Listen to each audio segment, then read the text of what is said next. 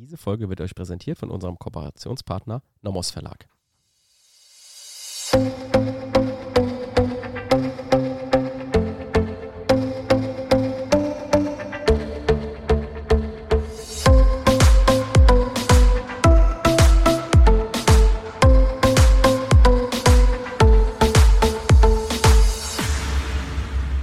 Willkommen zu einer neuen Folge Kurz erklärt. Heute unterwegs im Strafrecht. Wir sind Theresa und Basti. Jeden Mittwoch erklären wir euch zusammen Strafrecht. Ich bin hier an der Uni wissenschaftlicher Mitarbeiter und daher für die Theorie zuständig. Theresa kommt aus der Praxis, sie ist Staatsanwältin und deswegen wird sie mich ähm, gegebenenfalls nochmal in der Theorie korrigieren und sagen, dass das in der Praxis alles ähm, ganz anders gemacht wird. Und ähm, ja, vielleicht so auch heute. Wir haben heute wieder ein Problem aus der Brandstiftung mitgebracht. Nochmal ganz kurz zur letzten Folge. In der letzten Folge haben wir euch drei Urteile mitgebracht, zwei vom BGH, eins vom Bayerischen Oberlandesgericht. Und da haben wir mit dem Begriff der Hütte gearbeitet, weil das gerne in der Klausur mal drankommt, dass irgendwas angezündet wird, sowas wie zum Beispiel ein Jagdhochsitz. Und dann seid ihr daran gefragt, ist das jetzt eine Hütte oder nicht? Und das ist natürlich ein Grenzfall. Ne?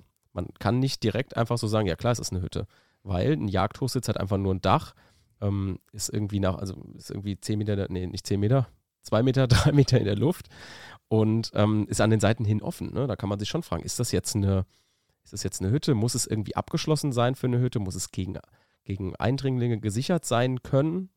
Und diese Fragen haben wir uns in der letzten Folge gestellt. Genauso mit einem Bauwagen und einem Buswartehäuschen.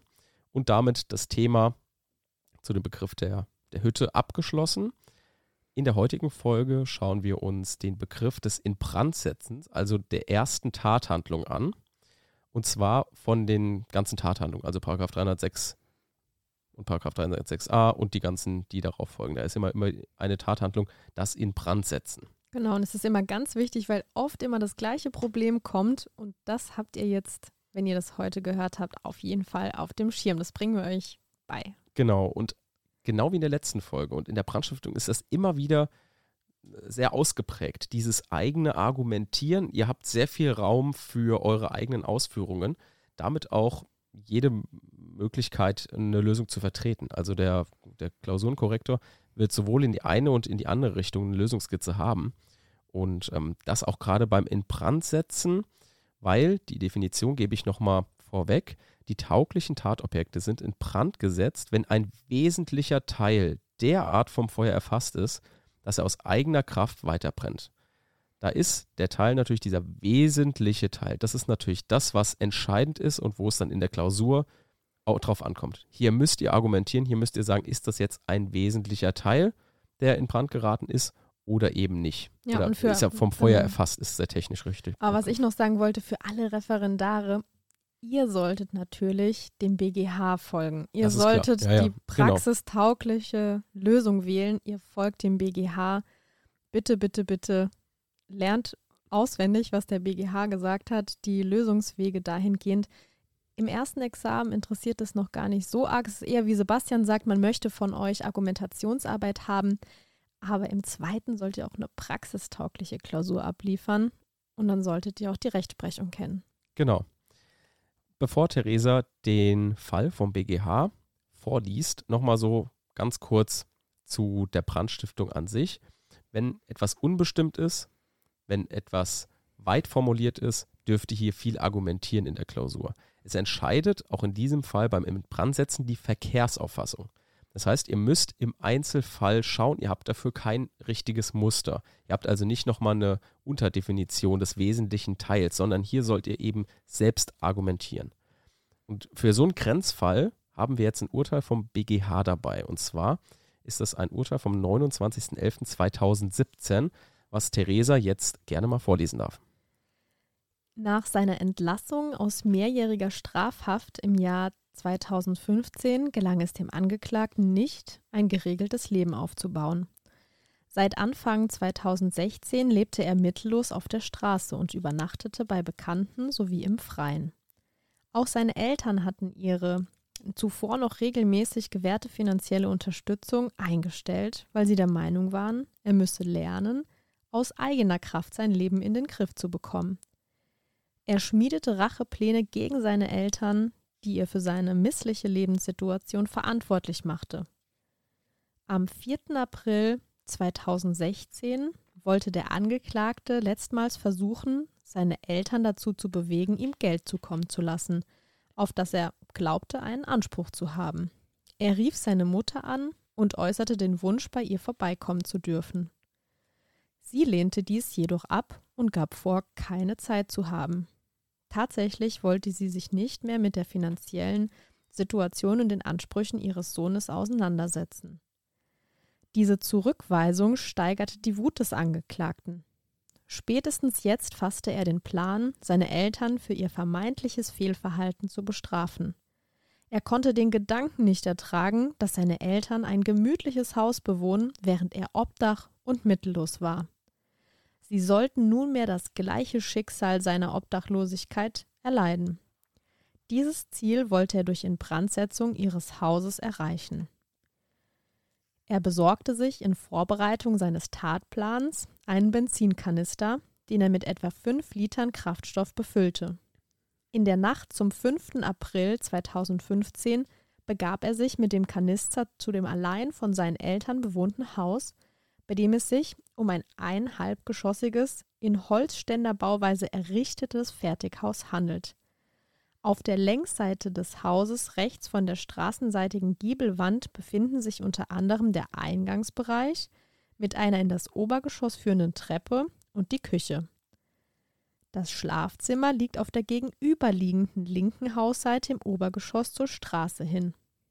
In seiner Absicht, das Haus in Brand zu setzen, näherte der Angeklagte sich der rechten Längsseite des Hauses und spritzte mit Schwenkbewegungen etwa die Hälfte des Benzins auf die gesamte Breite der Hauswand. Es verteilte sich dort bogenförmig, teilweise bis etwa einen Meter unter dem hölzernen Dachkasten und im Bereich der Fenster, deren Jalousien geschlossen waren, sowie auf der Haustür. Sodann entzündete er den Kraftstoff mit der Folge, dass binnen weniger Sekunden das auf der Hausfront verteilte Benzin lichterloh brannte. In dem Glauben, dass das Haus nun ohne weiteres Zutun abbrennen werde, verließ er das Grundstück. Den noch etwa zur Hälfte gefüllten Benzinkanister warf er auf das Nachbargrundstück. Entgegen der Erwartung des Angeklagten trat der erstrebte Erfolg nicht ein. Durch die Hitze des Feuers schmolzen zwar die Kunststoffjalousien und wurden die dahinterliegenden Kunststofffenster sowie die Haustür beschädigt, Lediglich an der Leibung des Küchenfensters war der Fassadenputz etwas eröffnet, sodass dort der hinter dem Putz angebrachte Dämmstoff ebenso wie ein in diesem Bereich befindlicher Stützbalken des Ständerwerks geringfügig zu brennen begann. Der Brand erlosch an dieser Stelle jedoch schon nach kurzer Zeit, weil die Sauerstoffzufuhr hinter dem Fassadenputz zu gering war. Genau. Uns interessiert jetzt natürlich nur, was es mit dem Inbrandsetzen auf sich hat. Ne? Den Rest lassen wir jetzt mal getrost weg. Schauen wir uns nur mal an, was der BGH dazu gesagt hat, ob das jetzt eine Brandstiftung ist, also dem Landgericht zugestimmt hat oder eben nicht. Und zwar eine Brandstiftung im Sinne von 306a Absatz 1 Nummer 1. Die Verurteilung weist einen Rechtsfehler zulasten des Angeklagten auf, sagt der BGH. Den Feststellungen des Landgerichts zur tateinheitlichen Verurteilung wegen schwerer Brandstiftung gemäß 306a Absatz 1 Nummer 1 liegt keine tragfähige Beweiswürdigung zugrunde. Das Landgericht sieht in seiner rechtlichen Bewertung eine Vollendung der schweren Brandstiftung darin, dass im Bereich des Küchenfensters nicht nur das Dämmmaterial der Fassade, sondern mit dem Stützbalken, an dem das Fenster befestigt war, auch ein Teil des Ständerwerks in Brand geraten war. Finde ich erstmal soweit nachvollziehbar, was das Landgericht gesagt hat. Werbung? Auch heute haben wir wieder eine Empfehlung für euch und zwar wieder vom, natürlich vom Nomos Verlag.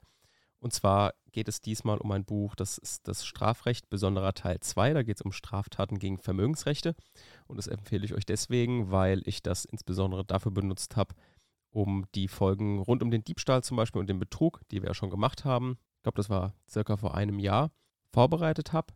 Und das Buch ist deswegen ganz gut, weil es ähm, sehr gut zu dem Handkommentar passt, den ich euch auch schon öfter empfohlen habe, von Kindhäuser Hilgendorf. Und ihr wisst, ich empfehle euch nur das, was ich auch selbst benutze und selbst auch äh, durchgearbeitet habe. Die zwei ergänzen sich eben ganz gut. Ne? Also einmal Handkommentar, der ja eh auch fürs Studium gemacht ist. Und ähm, andererseits dann Lehrbuch. Also kann man mit beidem gut arbeiten. Das eine mit dem Handkommentar kann man irgendwie zum Lernen benutzen, also zum, äh, zum Teil zum großen Auswendiglernen. Und das Lehrbuch ist dann dafür da, um das Ganze nochmal ein bisschen zu verstehen.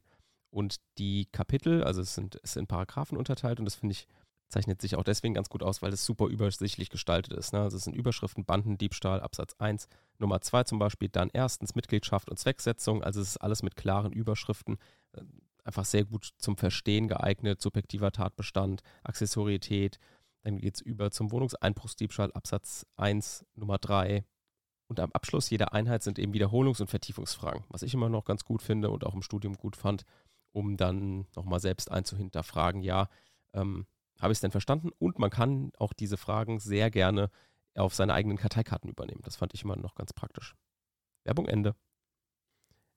Der BGH aber offensichtlich anders, ne? Es ist dabei von einem zutreffenden Begriffsverständnis des Tatbestandsmerkmals des Inbrandsetzens ausgegangen.